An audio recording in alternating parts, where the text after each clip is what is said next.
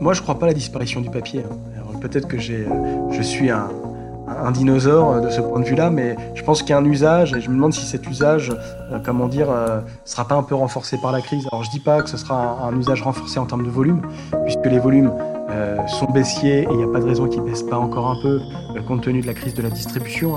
Hein. en revanche, est-ce que les gens vont pas aussi avoir besoin d'avoir des temps plus longs? Bienvenue dans Aparté, le podcast de l'innovation média. Salut Elise Colette, salut à tous et à tous. Bonjour Jean-Baptiste Diebold, bonjour à vous qui nous écoutez, confinés ou pas. Cette semaine, dans Aparté, on parle de comment raconter le sport, mais sans le sport, et nous sommes en ligne avec Jérôme Casadieu, directeur de la rédaction du journal L'équipe. Bonjour Jérôme. Bonjour. Alors Aparté, c'est euh, le podcast de l'innovation média proposé par Jinkyo, la communauté des talents de l'information, et samsa.fr, la solution formation des médias et des journalistes engagés dans le numérique. Au début du confinement, on s'est tous demandé ce qu'un des principaux quotidiens de France allait devenir. Avec la crise sanitaire, évidemment, l'actualité sportive s'arrêtait complètement, euh, match annulé, JO reporté, etc., etc. Et cinq semaines plus tard, l'équipe est pourtant toujours là, en papier, en numérique, euh, et de plus en plus présente maintenant. Donc on va voir comment ils se sont adaptés. Première question, Jérôme, vous vous trouvez où présentement? Bah, on, on est en phase de euh, on remonte, voilà, on remonte depuis, euh, depuis, je dirais, le premier jour post-confinement, où euh, bah, on a été capable de mettre l'intégralité de l'entreprise en télétravail, et on se posait un peu la question de savoir comment on allait continuer notre activité.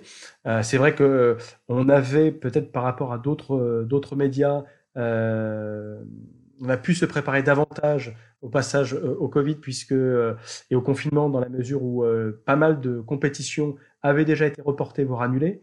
Donc on voyait bien qu'il y avait un mouvement, euh, je dirais, européen et mondial qui était en train de se, mettre en branle. Donc on avait anticipé, je dirais, un tout petit peu euh, cette situation. Euh, donc les premiers journaux, je pense que l'absence de compétition en télétravail était l'objet, je dirais, d'interrogation de la part de nos lecteurs. Est-ce que l'équipe sera capable de continuer à faire une offre éditoriale valable Qu'est-ce qu'ils vont raconter? Ça va être quoi ce journal? Il va, il va, il va coûter combien? Il va, aura combien de pages? Et, euh, et, on a essayé de prendre des mesures assez, euh, assez rapidement. première mesure, c'était de baisser le prix, puisque comme on n'a pas de compétition sportive, on avait une offre un peu dégradée. Hein. On est passé à 24 pages euh, éditoriales. C'est à peu près la même pagination que l'été, quand on n'a pas beaucoup de, je dirais, de, grands événements. Et puis derrière, on a essayé de montrer qu'on allait avoir la capacité à faire une proposition éditoriale costaud, répétée, euh, un peu différente. Et donc depuis, je dirais, deux semaines, trois semaines, on voit que nos chiffres sont en croissance constante. C'est-à-dire que nos ventes on va, on va, détailler en fait tous ces sujets sur le fond, sur la forme, sur l'organisation, etc. Et pour commencer, du coup, on va réécouter pour, te remettre dans le bain le 20 mars. Euh, tu étais euh, l'invité de Philippe Vandel sur Europe 1. On écoute un extrait.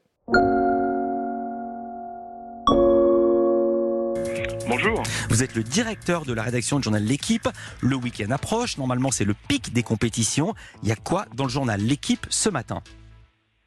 Alors ce matin, on sort une information concernant euh, le club de Saint-Étienne, où euh, on a euh, aujourd'hui pas mal de tensions entre les deux présidents et actionnaires et, et l'entraîneur qui est prêt à s'en aller en fin de saison si jamais il n'avait pas ses prérogatives préservées. Qu'est-ce que ça te fait de réentendre ces paroles un mois après, effectivement, comme tu le disais, après tout ce chemin parcouru? Est-ce que tu tu, tu, tu respires? Est-ce que tu te dis euh, c'était impossible, j'aurais jamais pensé qu'on puisse faire tout ça? Euh, Alors la première chose, c'est à chaque fois qu'on arrivait en fin de semaine, on se posait la question est-ce qu'on va être capable de faire une semaine la semaine suivante? Est-ce qu'on aura suffisamment de sujets, suffisamment de sujets forts pour aller à la une Et en fait, cette, euh, cette interrogation-là, on l'a plus. Voilà, on sait maintenant qu'on est capable euh, d'avoir des idées, euh, de mobiliser des énergies, d'aller chercher des choses qu'on va pas chercher habituellement. Donc sur le, sur le, je dirais notre capacité éditorialement à tenir la ligne, d'avoir quatre pages dans le quotidien, un site qui se tient, un service vidéo qui est costaud, etc. Ça, aujourd'hui, on sait qu'on est capable de le faire. Ce qui est plus difficile pour nous, c'est qu'on reste quand même beaucoup dans l'incertitude. le sport, par définition, c'est un événement, au même titre que les événements culturels, et donc on ne sait pas exactement quelles seront les conditions de reprise. Donc, par exemple, le, le, le confinement, normalement, euh, doit, euh, doit, au fur et à mesure, s'arrêter à partir du 11 mai. Mais nous, le déconfinement, dans les faits, on sait que nous n'aurons aucune compétition sportive avant le, au mieux, 17 juin. 17 juin, ça fait quand même assez loin. Et le 17 juin, on n'est même pas certain que cette compétition va pouvoir se tenir dans le format euh, euh, qui a été imaginé. C'est pour, pour le coup, c'est le foot français et c'est sur la Ligue 1. Sachant que pour les autres compétitions, je pense notamment euh, aux sports qui ont une dimension mondiale, le tennis, le cyclisme, il y aura rien avant juillet, voire avant le mois d'août. Donc ça veut dire qu'on va quand même être euh, dans une perspective délicate et on s'attend aussi à ne pas pouvoir assister aux compétitions sportives. Donc, donc il y a quand même de l'interrogation. Euh, voilà, on n'est pas certain que dans les matchs à huis clos, ils autoriseront des journalistes, même s'ils respectent les règles de distanciation sociale, à être dans des, dans des tribunes de presse. Au niveau euh, psychologique, là, les journalistes, ils, ils rongent leurs freins justement de ne pas pouvoir euh, faire le travail auquel ils sont habitués? Euh, oui, il y, a certains lions Voilà, il y en a quelques-uns que j'ai eu. Euh, ils rêvent que d'une chose, c'est de sortir. Dès qu'on leur annonce qu'il y a un reportage, ils sont hyper contents. Euh, voilà. Après, euh, à côté de ça, il y a, je dirais, pour tous ceux qui sont sur des fonctions plus sédentaires, le travail est plus difficile. donc, on essaie d'être d'être le plus le plus responsable, le plus attentionné possible pour, je dirais, lisser la charge de travail dans la journée et, et éviter euh, d'avoir des coups de des coups de chaud parce que les coups de chaud en télétravail c'est vraiment compliqué et la répétition sur une semaine ça va mais là ça fait plus de cinq semaines on sent que ça, ça, ça fatigue quand même les équipes. Sur les, les équipes de, de l'équipe et de l'équipe euh, magazine, vous avez dû redéployer un petit peu. Il y a du chômage technique, euh, du chômage partiel ou... Ah, alors nous, on a tout fait pour retarder le plus longtemps possible le chômage partiel. Et là, le chômage partiel va, va, va commencer. Il a débuté avec tous ceux qui ont été récemment embauchés ou qui ont peu d'ancienneté. Ils n'avaient pas cumulé beaucoup de, de, de, jours de congés payés ou de RTT. Mais globalement, euh, je dirais en termes de proportion, il n'y a pas encore énormément de journalistes chez nous, chez nous qui sont en chômage partiel. Et du côté de l'équipe magazine que vous avez arrêté, comment vous avez fait? Alors, le magazine, on l'a arrêté aussi parce qu'il fallait qu'on soit capable de redéployer un peu notre offre éditoriale. Euh, donc il y a certains salariés qui étaient en CP, qui, avaient encore des compteurs de, congés payés qui étaient importants, donc qui ont pris des congés. On a euh, sollicité quelques-uns des journalistes qui participaient à, à, la réalisation de reportages euh, qui ont été publiés dans le quotidien. Et en fait, on a annoncé aux équipes il y a trois jours la reprise du magazine. Le magazine reprendra le, 10, le samedi 23 mai. Donc là, euh, bah, à partir de la semaine prochaine, euh, on va avoir déjà des équipes qui vont redémarrer et on va avoir une, une remontée en puissance importante puisque là, on n'a plus de, on a plus de stock. Donc il faut qu'on reconstitue un peu de stock pour se relancer. Alors justement, oui, pour parler du contenu du journal ou des journaux, euh, grosso modo, quand il n'y a plus de matchs, est-ce qu'on peut dire que l'équation numéro un, ça veut dire euh, moins de matchs, plus d'infos, quoi, plus d'enquêtes, plus de, plus d'infos. Oui, alors nous, ce qu'on a faire, c'était, enfin, on voit bien que le, coronavirus est un sujet qui est extrêmement traité par tous les médias. Euh, je pense que nous, on peut pas être 100% coronavirus. On doit évidemment euh, s'intéresser à toutes les, initiatives, toutes les belles histoires qu'on raconte. On appelait ça, on avait fait une une, je crois qu'il est euh, trois jours après le, le, confinement, sur tous les sportifs ou anciens sportifs qui avaient des fonctions autres que des fonctions sportives et qui étaient médecins, kinés, etc., qui intervenaient dans les hôpitaux. Donc on a appelé ça nos héros et on l'a décliné tous les mercredis en portrait, ça portrait tous les mercredis dans le, dans le quotidien. Donc je dirais que ça, on a essayé de, de, le, de, le, suivre. Euh, on a essayé de suivre aussi, je dirais, les conséquences euh, du, euh, du Covid sur l'organisation du sport, notamment les calendriers sportifs, mais on a essayé d'aller sur aussi quand même l'information sportive. Il se passe quand même encore des choses. Les sportifs ne sont pas chez eux à rien faire. Les institutions sportives ont, euh, comment dire, euh, une continuité d'organisation. De, de, Elles préparent la saison prochaine. Je pense notamment à tous les clubs de foot, tous les clubs de rugby, les clubs de, sport collectif. Euh, on a notamment, dans la mesure où les, certaines compétitions ont été retardées d'un an, on voit bien que, par exemple, pour les, les sportifs qui préparent les Jeux Olympiques, ils vont changer je dirais, leur préparation. Voilà, donc on, est allé vraiment là, là-dedans. Et puis, on a essayé aussi de toucher euh, un peu du doigt, euh, je dirais, un des seuls effets positifs de cette période, euh, euh à savoir l'activité physique des Français, on voit que ben voilà, les gens font du sport, du yoga, ils vont courir, etc. Donc ça, on a vraiment essayé de tout de suite s'accaparer, je dirais, cette thématique en lançant en particulier un programme qu'on appelait le Bob Challenge. C'est Bob Tariq, qui est un, un ancien semi-fondeur, qui fait tous les jours pour l'équipe en vidéo et dans le journal des cours de un peu de, de, sport à la, à la maison. Eh ben, justement, euh, on va en écouter un extrait. Salut à tous, bienvenue au Bob l'équipe challenge. Comme promis, la voici, la voilà, la séance spéciale étirement. À quoi ça sert les étirements? Avant de répondre à cette question, je dois vous dire qu'il y a deux types d'étirements. Les étirements actifs qui sont à faire avant la séance d'entraînement et les étirements passifs qui sont à faire après les séances d'entraînement. Bah, voilà, ce, programme-là, il est intéressant dans le sens où euh, il s'adresse aussi bien à des débutants qu'à des, euh, des, euh, dirais des, sportifs moyens ou des sportifs de haut niveau. Et on a eu pas mal de retours, ça nous a permis de développer un peu une communauté autour de, autour de Bob via des Insta Live notamment et des Facebook Live. On en fait deux à trois par semaine. Et voilà, c'est intéressant parce que globalement, on est souvent nous l'équipe de sport professionnel, le sport de haut niveau. Et là, ça nous permet de toucher, je dirais, un autre segment qu'on n'avait pas nécessairement aujourd'hui. Est-ce que ça, par exemple, c'est des choses que vous allez euh, garder après? Cette petite évolution de la ligne éditoriale? Oui, je pense que pour nous, c'est important de, tirer toutes les, toutes les, conclusions de cette période-là. Euh, même si on a perdu euh, un certain nombre de lecteurs parce que les compétitions ne sont pas là, on a des lecteurs qui nous suivent et qui sont de plus en plus nombreux et qui nous parlent. Voilà de messages où ils demandent plus de profondeur, plus d'enquête. En fait, d'essayer d'avoir un contenu un peu plus riche, un peu plus surprenant. Et aussi, je pense qu'on doit être plus horizontal. C'est-à-dire comment on est capable de les faire davantage participer, non pas euh, pour valider, euh, je dirais, une idée qu'on aurait déjà, mais pour qu'ils puissent être, je dirais, un peu source de, de propositions. Donc, on a lancé un certain nombre d'appels à témoins sur le numérique qui ont une résonance sur, sur, sur le digital.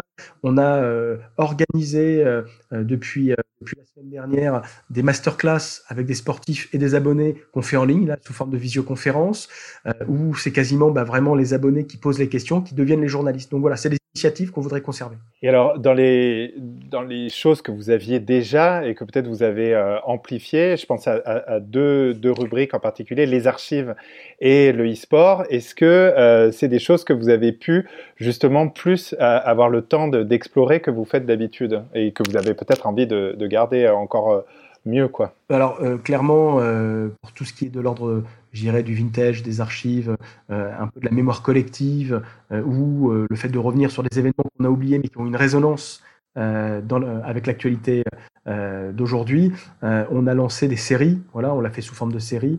alors on a deux séries par, par jour, une série foot et une série omnisport. Et c'est des choses que tu penses vont pouvoir se garder ou ça reste quand même un peu de l'exceptionnel pour justement pour cette période?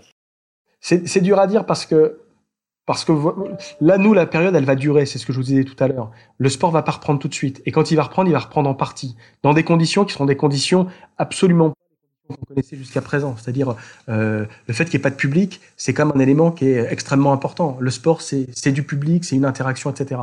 Donc euh, nous, on on va pas ressortir de cette de cette crise euh, comme on en est comme on est entré dans cette crise. C'est sûr et certain.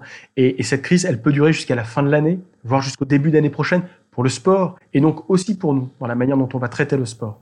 Mais alors une fois que le sport, pardon, une fois que le sport sera vraiment reparti, mettons, allez, soyons fous, imaginons euh, dans six mois, un an, le sport repart comme avant.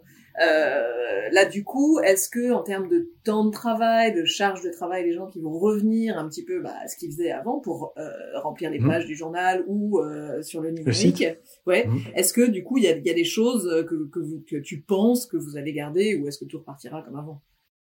Ah, moi, je pense qu'il faut qu'on reste sur. On a la chance d'avoir Coupe du Monde de rugby en France en 2023 et des Jeux Olympiques en 2024. Donc, la question de la pratique, du sport santé, du sport société, de l'impact que le sport doit avoir sur un certain nombre de sujets, je pense que c'est quelque chose qu'on va devoir vraiment pousser. Voilà, vraiment pousser. on n'a pas. Après, il faut, faut, voir quelle forme ça prendra. Moi, je pense que ça n'a pas besoin d'être d'être ghettoisé d'une certaine manière avec, bah tiens, on va, on va, on va le mettre euh, tous les mardis ou tous les mercredis.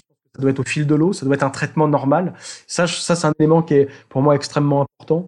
Euh, après, aussi comment, je pense que sur le numérique, euh, on a des formats qui sont en train d'apparaître. Comment ces formats, on va pouvoir les accélérer. Je pense notamment des formats beaucoup plus interactifs, des formats vidéo, des formats audio, euh, qui sont intéressants pour nous. Euh, ça, je dirais que c'est les deux grands axes.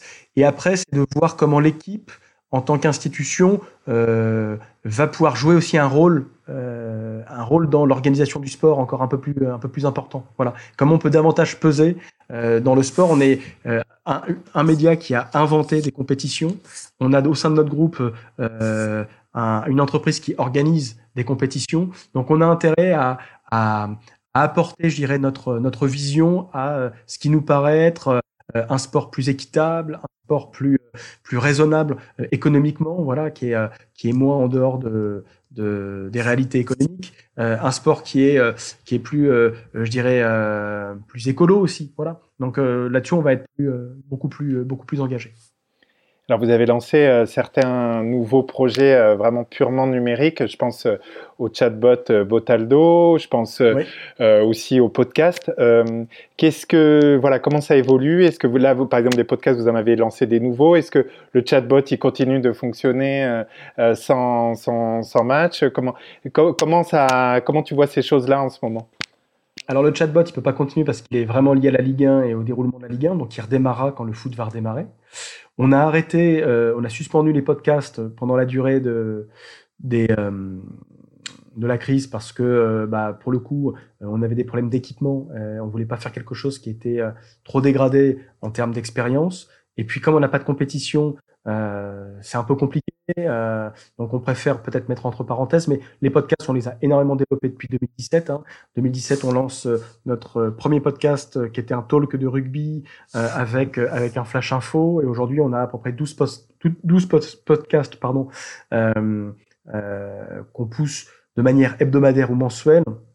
Et sur le mois de le mois de février, le mois de mars, avant qu'on bascule dans le confinement, on avait atteint nos records, je dirais, de d'écoute à plus de 2 millions et demi d'écoutes euh, mensuelles. Donc ça, voilà, on est en train de créer vraiment, un, je dirais, euh, un usage. Euh, là où on va vraiment pousser un peu plus le curseur, on a les formats Explore qu'on avait lancés en 2013, qui sont des longs formats interactifs, qui sont devenus des formats vidéo, des formats stories, enfin plein de formats différents. Là, on en met un en ligne vendredi 23 euh, mai, euh, qui est consacré. Avril, 24 avril. Euh, pardon, 24 avril, excusez-moi, vendredi 24 avril, qui est qui est consacré. En fait, c'est c'est un c'est un projet qui tombe un peu bien, qui est assez fou.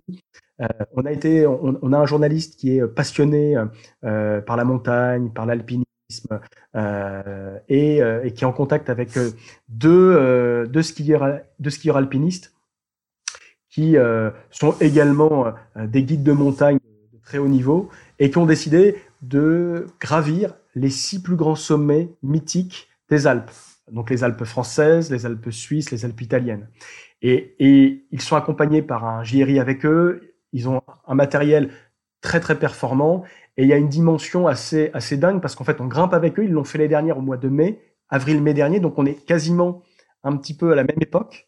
Et, et ça raconte aussi l'évolution un peu de, de la montagne. Euh, il y, a, y, a, un aspect écologique, un aspect euh, performance, il y a un aspect euh, quasiment un peu euh, romantique, euh, spirituel. et puis par les temps qui courent, de voir du grand air, ça doit particulièrement faire plaisir. Et, oui, exactement. Et donc on va le pousser et vous verrez, on l'a bossé avec la société Upian pour vraiment faire un, un objet un peu unique, assez fou, avec beaucoup de, de motion design, d'animation 3D, pour qu'on montre également, je dirais, la, ce que c'est la montagne, euh, voilà, que ce soit assez euh, éducatif, voilà. Et alors à propos de, de quelque chose d'unique et de vidéo, ça me ça me fait penser là au succès en ce moment euh, sur Netflix du de la série documentaire sur Michael Jordan que tu as peut-être euh, vu, de Last Dance. Euh, Est-ce que ça, ça pourrait être une extension d'une certaine manière des formats Explore?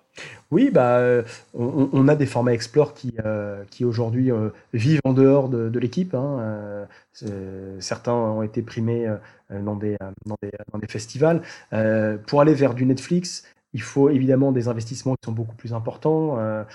on sait, alors voilà, il y a beaucoup de, discussions sur le sujet, mais Netflix a payé Michael Jordan hein, pour, pour, faire, pour faire ce documentaire. Je pense que l'équipe n'est pas capable de payer Michael Jordan pour faire un documentaire et je ne vois pas beaucoup de, médias euh, traditionnels être en capacité, sauf si on est une télévision éventuellement. Euh, donc c'est sur d'autres modèles, mais oui, on réfléchit, on est contacté par des boîtes de prod autour de programmes qu'on pourrait faire. On est propriétaire du Ballon d'Or, voilà, on organise le Ballon d'Or euh, avec France Football, dont je suis également directeur de la rédaction. Donc voilà, on avait des projets sur lesquels on a pas mal parlé. Bon, ces projets sont un peu en suspens en ce moment du fait de la période, mais oui, évidemment que c'est, oui, ça c'est vraiment des développements qu'on veut mettre en place. Pour continuer sur euh, la stratégie un petit peu de, de, de l'équipe euh, et puis revenir au, à l'impact de, de, la crise, euh, est-ce que tu nous parles, peux nous parler un petit peu des performances numériques, l'appli de l'équipe contre toute attente et rester vraiment dans, dans, le top des, des, des applis consultées ces derniers temps? Comment tu l'expliques? Bah, alors nous, on a la chance, je dirais, c'est notre force, il y a euh, à peu près entre 7 et 8 millions de personnes qui ont téléchargé l'application de l'équipe. Donc il y a, et ces, ces gens qui ont téléchargé l'appli, euh, en, général, ils viennent une dizaine de fois par jour. Donc on va dire qu'ils sont euh, très connectés à, notre à notre univers. Là où je dirais ceux qui viennent en web fixe ou en, en, web mobile viennent davantage parfois, je dirais aussi via les réseaux sociaux. Donc je dirais il y a moins de fidélité. De fidélité elle, est, elle, est, elle, est, elle, est, plus faible. Je pense que euh, nous, le, le, marqueur qui est le plus, on a deux marqueurs importants. Le marqueur euh, premier qui est sur le gratuit, c'est euh, notre euh, notre trafic. Et sur le trafic, en règle, en, je dirais en, en, règle générale, avec des compétitions, on est entre 1 milliard 400 millions et 1 milliard 600 millions de pages vues, ce qui est colossal de manière mensuelle. Hein, hein annuel, c'est de manière mensuelle. Là, évidemment que notre, euh, notre trafic a beaucoup baissé, mais je dirais que notre trafic était tellement puissant qu'on a suffisamment aujourd'hui de pages vues quand même pour assurer une commercialisation publicitaire. Donc de ce point de vue-là, je pense qu'on est, on est, plutôt, on est plutôt pas mal. Et le deuxième, et en conservant également euh, une moyenne euh, très haute de visites et de visiteurs uniques par, par semaine et par jour. Voilà, on en a perdu par rapport à avant, mais ça reste quand même très élevé puisqu'on est à 6-7 millions de visites comment dire euh, hebdomadaire, ce qui est euh, ce qui est quand même en moyenne par jour, pardon, lissé sur, sur sur une semaine. Et, et si on regarde le deuxième le deuxième élément qui est important, c'est évidemment nos abonnés. Donc on a deux éléments qui sont importants. On va dire c'est le nombre d'abonnés qu'on va recruter. On a recruté beaucoup d'abonnés depuis le début du, du confinement. Tu étais à x5 au début, je crois, du confinement. Au final, là, avec le, le mois qui est écoulé? Eh ben, on a, alors, on, on est plus aussi nombreux. Enfin, je dirais, je dirais que ça a un petit peu baissé. Voilà. Bon, je dirais qu'on est à moins, entre moins 3 et moins, entre x3 et x4 en termes de, en termes de recrutement. On a, euh, on est à 276 000 abonnés. Voilà, entre le B2B et le B2C. Et on voit que tous les. Contre combien avant euh, la crise, on va dire? On était, je crois, à 266, quelque chose comme ça. On a dû prendre 10 000 abonnés euh, en net euh, depuis, le, depuis le début de la crise. Ce qui est, euh, ce qui est quand même ça, c'est quelque chose auquel tu t'attendais ou c'est vraiment une surprise? Enfin, moi, personnellement, je trouve que c'est une surprise. Oui, bah, pour nous aussi, c'est un peu une surprise. Voilà, C'est une surprise dans le sens où on n'a plus de compétition et en même temps, je pense qu'on s'est donné les moyens puisque l'abonnement est, euh, est beaucoup plus attractif. Oui, c'est ça. On a, fait une offre, on a fait une offre à 99 centimes d'euros par mois sur 6 mois. Donc on verra dans six mois si euh, s'il reste, voilà, les résiliations, il y aura des résiliations obligatoirement, mais euh, mais le deuxième le deuxième indicateur pour nous qui est important, c'est le nombre de pages vues euh, par les, les abonnés. Et, et, ce nombre de pages vues, il est il est il est en il est stable, j'irai sur ceux qui étaient déjà abonnés, il est en progression en, en additionnant les nouveaux abonnés. Donc ça c'est plutôt positif, c'est-à-dire qu'on a un trafic payant qui reste quand même très très performant. Sur le papier, euh, quelles sont les, perspectives euh, Est-ce que vous allez rester à la même pagination Vous allez reprendre la pagination ancienne? Moi, je suis d'avis de rester sur la même pagination euh, le plus longtemps possible, jusqu'à ce que les événements sportifs reprennent, c'est-à-dire à la mi-juin normalement, donc 24 pages éditoriales. Et, après, voilà, après on verra comment on va remonter. On sait qu'on aura le mag qui va revenir le samedi 23 avec une pagination qui sera aussi un peu réduite puisque ce sera un mag à 64 pages. Et je dirais à partir de début mi-juin, euh, je pense qu'on va commencer à remonter euh, en, en, charge euh, pour avoir des paginations un peu plus importantes. Et alors pour la presse papier, on sent en ce moment que ça bouge énormément. Alors il y a des journaux malheureusement qui ont dû arrêter et qui sans doute ne reprendront jamais euh, leur tirage papier. Il y a Prestalis qui va pas bien. Euh, il y a le numérique forcément qui rentre dans les usages euh, auprès de certaines personnes euh, nouvelles. Comment toi tu vois sur les prochains mois ou peut-être les prochaines années le, papier pour l'équipe? Bah, moi, je crois pas à la disparition du papier. Hein. Alors peut-être que j'ai, je suis un, un dinosaure euh, de ce point de vue-là, mais je pense qu'il y a un usage et je me demande si cet usage, euh, comment dire, euh, sera pas un peu renforcé par la crise. Alors je dis pas que ce sera un, usage renforcé en termes de volume, puisque les volumes euh, sont baissiers et il n'y a pas de raison qu'ils baissent pas encore un peu compte tenu de la crise de la distribution. Hein. S'il y a moins de points de vente, par définition, vous vendez moins de papier. Voilà, c'est c'est mécanique. en revanche, est-ce que les gens vont pas aussi avoir besoin d'avoir des temps plus longs voilà, euh, d'être moins euh, moins dans une information à, à, à, temps court? Et euh, voilà, moi je, je, crois que tu disais que tu ressentais une une attente, c'est ça, de plus d'enquête, de plus d'approfondissement. Oui, oui, mais je dirais là, au-delà, je dirais des contenus qu'on peut proposer. Je pense que c'est aussi, euh, je dirais, la nature du support. La nature du support, par définition, lire un journal en papier ou sur le numérique, c'est pas tout à fait la même chose. C'est-à-dire que quand on prend un, journal en papier, potentiellement on va boire un café avec. Ça va être un moment le matin. Je pense en particulier pour nos lecteurs. C'est est-ce que nos lecteurs vont changer aussi un petit peu leur mode de vie? Euh, Moi, j'y crois un peu. Euh, alors peut-être ce sera plus le cas sur euh, les week-ends que sur euh, sur la semaine, en sachant que nous le week-end est un est notre temps fort hein, en termes de vente, puisque le vendredi, samedi, dimanche, lundi, c'est les quatre jours où on vend le plus de la semaine.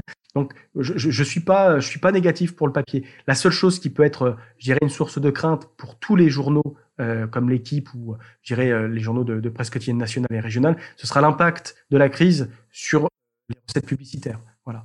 Euh, si la pub a du mal à revenir ou elle décroche encore beaucoup, euh, ça rendra, je dirais, euh, l'économie, la viabilité économique plus incertaine.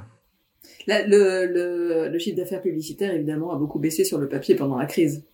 Oui, mais il a baissé sur tous les supports. Après, après si on regarde euh, aujourd'hui les déclarations de tous les médias, il n'y a pas, il n'y a pas un média euh, qui n'est pas concerné. Alors sur le papier, oui, on, on souffre, ça c'est sûr, c'est sûr. Et alors pour terminer, est-ce que tu vois une euh, peut-être une tendance, quelque chose émerger où on parle d'accélération en fait de certains changements actuellement? Quel est ton sentiment? C'est dur de répondre à, ces questions-là parce que parce qu'en fait, euh, euh, j'ai l'impression que les gens ont, envie d'imaginer un, monde d'après qui serait fondamentalement, différent du monde d'avant. Euh, je pense que pour les médias, moi, je reste persuadé que évidemment cette crise va accélérer la transition numérique. D'abord, je pense tout simplement pour notre rédaction. On a une rédaction qui travaille maintenant intégralement dans des back-office numériques, voilà, et c'est ce qui fait qu'on peut travailler là où parfois il y avait encore un peu de réticence. On a euh, euh, développé l'agilité de notre, nos, journalistes pour faire des visioconférences. Là, on, lance un programme euh, qui est assez caractéristique de choses qu'on n'aurait pas été capable de faire avant. Euh, on, fait un programme vidéo où on, va essayer de re-raconter. Euh, samedi, normalement, il y avait la coupe de la finale de la Coupe de France qui devait se tenir. Eh bien, on va raconter la finale de la Coupe de France 82 parce qu'elle elle, elle, devait, elle a opposé et elle aurait dû opposer samedi deux clubs qui sont le PSG Saint-Etienne. Donc on a trouvé deux Parisiens et deux et deux Stéphanois de l'époque. On va faire exactement la même chose que ce qu'on fait en ce moment sur, sur, Zoom. On va les faire venir dans une espèce de, de visioconférence euh, qui sera broadcastée et on va essayer de leur proposer un programme qui est un programme quasiment interactif puisqu'on a acquis les droits, euh, les images de ce match. On a également un traitement photo puisqu'on avait couvert ce match-là en photo et donc on va leur pousser du contenu au fur et à mesure et on va essayer de les faire réagir euh, à ce contenu-là. Alors on le fait pas en live, on pourrait le faire en live, mais on va d'abord le tester normalement euh, pour voir ce que ça donnerait. Euh, si je vais encore un peu plus loin, je dirais que ça fait trois ans ou quatre ans qu'on parlait à l'équipe du télétravail. Ben, le télétravail, on l'a mis en place en 15 jours. Donc toutes ces choses-là, ça va changer évidemment, je dirais, je dirais les compétences de nos, de, de nos, nos journalistes. Nos journalistes vont se rendre compte qu'ils sont capables de faire plein de choses. Et ce qu'on avait déjà lancé, nos photographes, par exemple, moi j'avais demandé aux photographes, on a un staff de photographes d'une dizaine de, dizaine de personnes, ils sont allés vers la vidéo déjà depuis cinq ou six ans. Euh, on a des journalistes qui aujourd'hui assurent l'animation de nos podcasts. Voilà, c'est eux qui vont l'animer. On va pas chercher obligatoirement des animateurs toujours à l'extérieur. On s'est dit bah voilà, ça peut être quelque chose qui peut être internalisé. Explore, qui sont des formats, je dirais différents. On les a toujours donnés euh, en priorité à nos journalistes au sein de la, la rédaction, en leur détachant du temps pour pouvoir les faire. C'est-à-dire d'être capable d'aller vers une écriture qui est une écriture nouvelle. Donc pour moi, c'est ça le plus gros changement. Mais il ne faudrait pas que ce changement devienne le tout numérique. Et je pense que c'est important pour des médias traditionnels.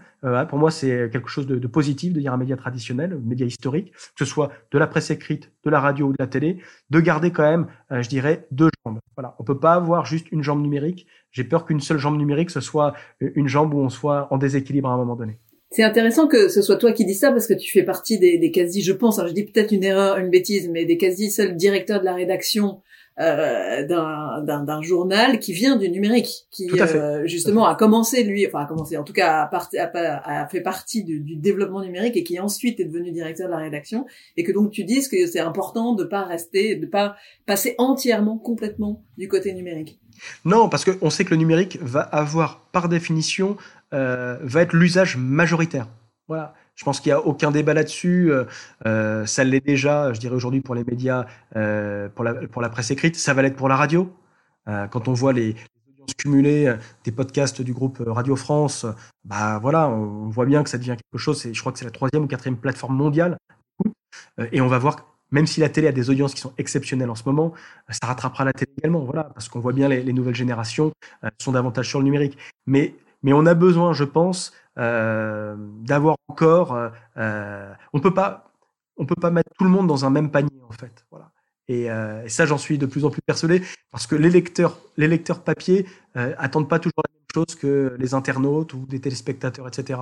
Et, et, ce sera à nous, voilà, de faire en sorte d'imaginer comment on est capable de concilier, euh, une transformation numérique qui va s'intensifier, s'accélérer, avec, je dirais, euh, euh, euh, une industrie traditionnelle qu'on doit être capable de maintenir, euh, d'enrichir, de transformer de telle sorte qu'elle reste quand même viable à la fois pour l'entreprise qui la porte et pour les lecteurs qui vont la, la consommer. Voilà. Donc euh, euh, évidemment, oui, je suis je suis pas contre le numérique, au contraire, hein, je, je, je vais pas je vais pas changer changer d'avis, mais je pense qu'on a besoin d'avoir deux jambes. Voilà. Enfin, on peut pas tout le, le, le, numérique peut pas tout supporter. Bah, merci beaucoup Jérôme Casadieu pour toutes ces explications et cette perspective euh, sur, euh, sur l'avenir. Merci à vous. Salut Jean-Baptiste. Salut Elise, on se retrouve la semaine prochaine pour parler à nouveau innovation média. Vous venez d'écouter Aparté, le podcast de l'innovation éditoriale. Qui vous est proposé par Jinkyo, la communauté des talents de l'information. Et samsa.fr, la solution formation des médias et journalistes engagés dans le numérique